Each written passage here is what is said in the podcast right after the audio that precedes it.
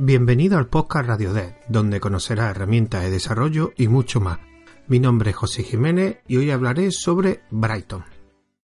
Pero antes de, hablar sobre esta librería me gustaría entrar un poco en contexto. Cuando estás desarrollando web o cuando eres un desarrollador web, digamos que hay dos tipos de, de, desarrollo. Por un lado, el desarrollo en backend, el desarrollo que se hace en el servidor, y ahí se puede utilizar lenguajes como PHP o Python. Y por otro lado tenemos el desarrollo en el navegador del cliente, digamos el frontend, como se llama, que allí principalmente pues lo más conocido es JavaScript. Como muchos sabéis, a mí me gusta mucho, pues si habéis escuchado en este mismo podcast o en otros podcasts que tengo, soy un fan de Python. Y en concreto de Python de, de desarrollo web, pues tenemos una serie de frameworks, tanto Django y Flash, que son los más conocidos. Pero claro, esos, digamos, frameworks para desarrollo web están implementados pues, para el backend, para la parte de servidor. Y para la parte de frontend, pues habría que utilizar algún tipo de, lenguaje como JavaScript, su enorme ecosistema. El problema que yo le veo principalmente, por lo menos de una forma personal a mí, es que es el lenguaje. JavaScript no me gusta, lo, veo feo. No es que sea un experto, pero cada vez que he intentado acercarme a él, pues no me gustaba su sintaxis. Es verdad que ahora está de moda y sobre todo desde que está el JavaScript en servidor. Pero no, no termina de convencerme, me parece un lenguaje feo, aunque después con sus librerías, su framework y todo lo demás, parece que mejora mucho. Y hace tiempo conocí una librería que se llama Brighton. Y hace poco descubrí que todavía sigue viva y que de hecho han sacado una nueva versión. ¿Y qué es Brighton? Pues Brighton es una librería para Python 3 para eh, ejecutar Python en el servidor. O sea, es una librería de, para utilizar Python en frontend, en el navegador.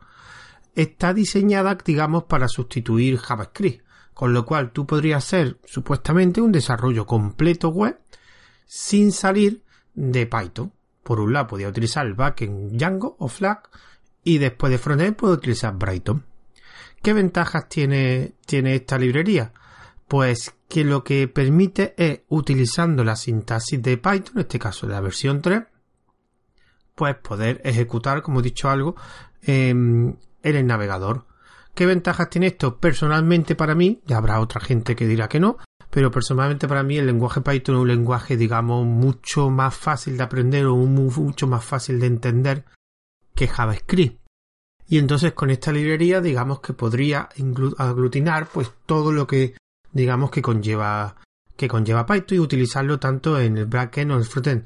Tengo que decir que cuando estuve investigando esta librería también me encontré que había otras opciones, que yo esta Python sí la conocía como he dicho antes, pero las demás no, no las conocía, que ahora mismo no recuerdo, pero he visto que había varias más, más opciones para implementar Python en el navegador.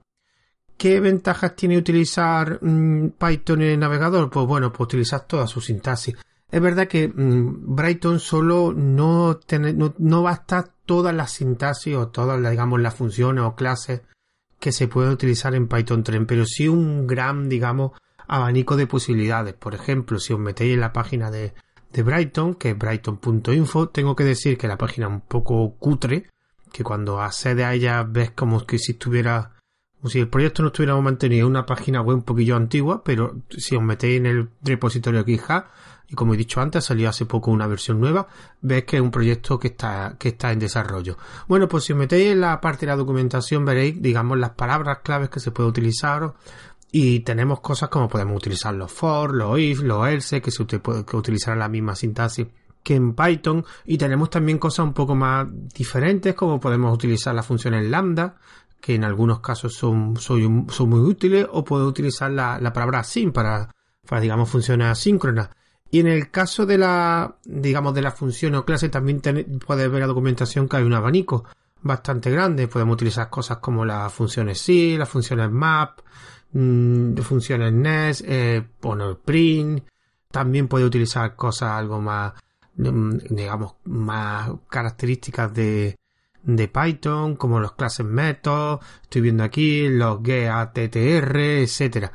Otra cosa que implementa que aquí no sé si en JavaScript lo implementa, he dicho antes que no soy un experto en JavaScript, es que tiene un mecanismo para utilizar import. Que me imagino que la mayoría de, la gente que oye, que oyera esto lo sabrá, pero lo import es una forma de, digamos, como dice su palabra, de importar, de utilizar otras librerías o otros módulos en tus aplicaciones. Tengo que decir que si lees un poquito la FAB mm, puede dar algunos problemas lo import, pero una forma de implementar este mecanismo, una forma que te permite, digamos, eh, utilizar, digamos, Python de una forma más potente más cosas que tiene. Dentro de la página web y para digamos para probarlo de la página web visto podéis encontrar en la parte de arriba tiene tanto como un editor como una consola y podéis eh, jugar un poquito con, con este con esta librería. También tiene mucha una galería digamos de ejemplos y se me ha olvidado decir al principio que mm, es digamos como un sustituto de JavaScript pero puedes eh, utilizar Brayton y puedes digamos comunicarte con otras librerías de hecho, en, los ejemplos eh, se ven que hay un ejemplo, por ejemplo, en jQuery, en Vue, Vue.js, que es un, framework, y en una herramienta que se llama una librería que se llama Bokeh, que es para hacer, digamos, mm, gráficas con datos interactivos, que es una cosa que se utiliza bastante en Python, por lo menos yo lo he visto mucho en Python para representación de datos y que utiliza eh, una librería que se llama Bokeh.js que se puede eh, que puede integrarse con, con Python con lo cual digamos hay bastantes ejemplos y una cosa que para los programadores de Python pues es algo curioso no es muy conocido por lo menos yo donde me muevo lo que yo veo leo o leo no es una cosa que se utiliza mucho y realmente cómo funciona pues mm, realmente no lo sé porque estoy haciendo pruebas muy pequeñitas no soy un experto en en JavaScript, pero yo sí que en un futuro lo quiero implementar para ver cómo funciona y sobre todo para que así no tendría que aprender JavaScript, que me cuesta mucho aprender JavaScript. Mm, ya sé que hay mucha gente que está de moda, pero es que me cuesta mucho. Bueno, esto simplemente era este pequeño audio para que dar a conocer esta librería de Brighton, que es el Python de, JavaScript, digamos.